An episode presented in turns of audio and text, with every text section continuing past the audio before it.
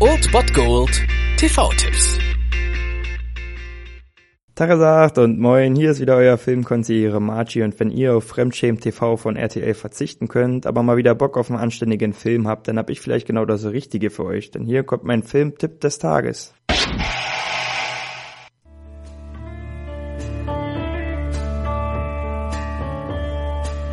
This movie is not about Vietnam, it is Vietnam. We were in the jungle, there were too many of us. We had access to too much money, too much equipment. and little by little we went insane. This is the end, beautiful friend.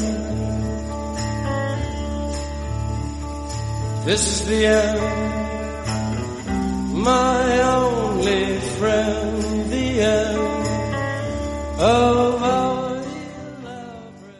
Wenn ihr hier und da meine TV-Tipps verfolgt, dann werdet ihr wissen, dass es ziemlich oft ziemlich gute Filme gibt und sehr gute Filme und dann gibt es Filme, die man mal gesehen haben sollte und dann gibt es halt auch noch Filme, die für ihr Medium Film eigentlich viel zu groß sind. Und so einen haben wir heute wieder. Es ist Zeit für Apocalypse Now.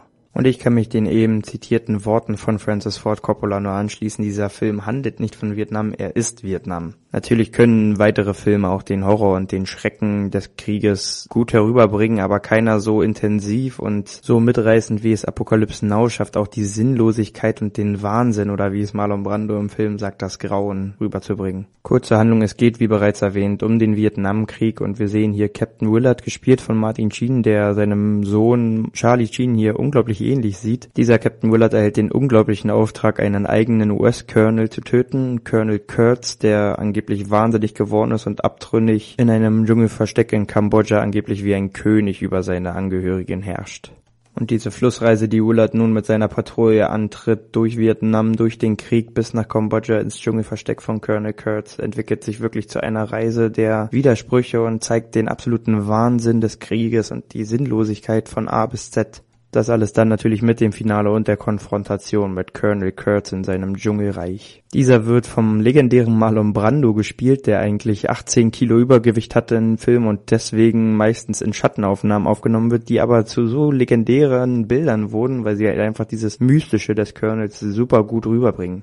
Und generell kann ich nur jedem empfehlen, die Dokumentation zu diesem Film zu sehen, A Heart of Darkness, wo es um die Dreharbeiten zu Apocalypse Now ging, die eigentlich geplant waren, in drei Monaten über die Bühne zu bringen und dann 16 Monate gedauert haben und für viel Gesprächsstoff gesorgt hatte. Zum Beispiel Marlon Brando, der das Drehbuch nicht mal kannte und 18 Kilo Übergewicht hatte, Martin Sheen, der einen Herzinfarkt am Set hatte. Außerdem viel Problem mit den Leuten, die einfach nur LSD und andere Drogen genommen haben und dem Regisseur Francis Ford Coppola, der ähnlich wie der Colonel im Film gottgleich über diese Leute da geherrscht hat. Es handelt sich hier also wirklich um Filmgeschichte vor dem Herrn und er wird nicht zu Unrecht als einer der einflussreichsten Filme, wenn nicht sogar der einflussreichste Film des letzten Jahrhunderts angesehen und wenn ihr ihn also tatsächlich noch nicht gesehen habt, ist das eure verdammte Pflicht, dies heute nachzuholen. Die Chance habt ihr um 22.35 Uhr auf Dreisat und dann wisst ihr auch, wonach Napalm am Morgen riecht. Apokalypse Now.